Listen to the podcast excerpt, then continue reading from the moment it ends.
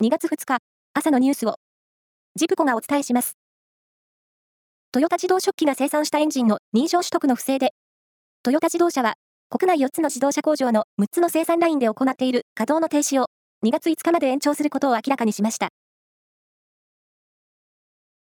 羽田空港で日航機と海上保安庁の飛行機が衝突した事故から今日で1ヶ月。この事故については、ヒューマンエラーが原因で起きた可能性が指摘されていますが、運輸安全委員会によると、航空重大インシデントと認定された滑走路への誤った侵入などは、全国の空港で47件起こっており、すべての調査報告書が人的要因を指摘していることが分かりました。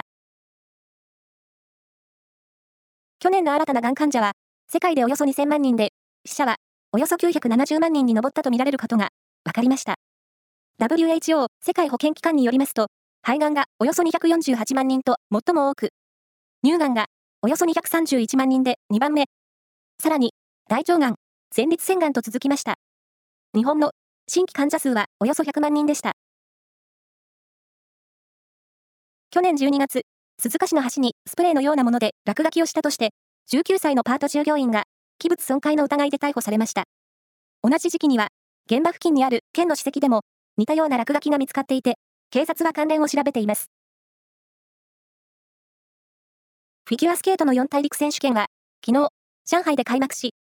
男子ショートプログラムは、初優勝を目指す中京大学の鍵山優真選手が首位に立ちました。同じく中京大学の山本草太選手は4位につけています。また、女子ショートプログラムは、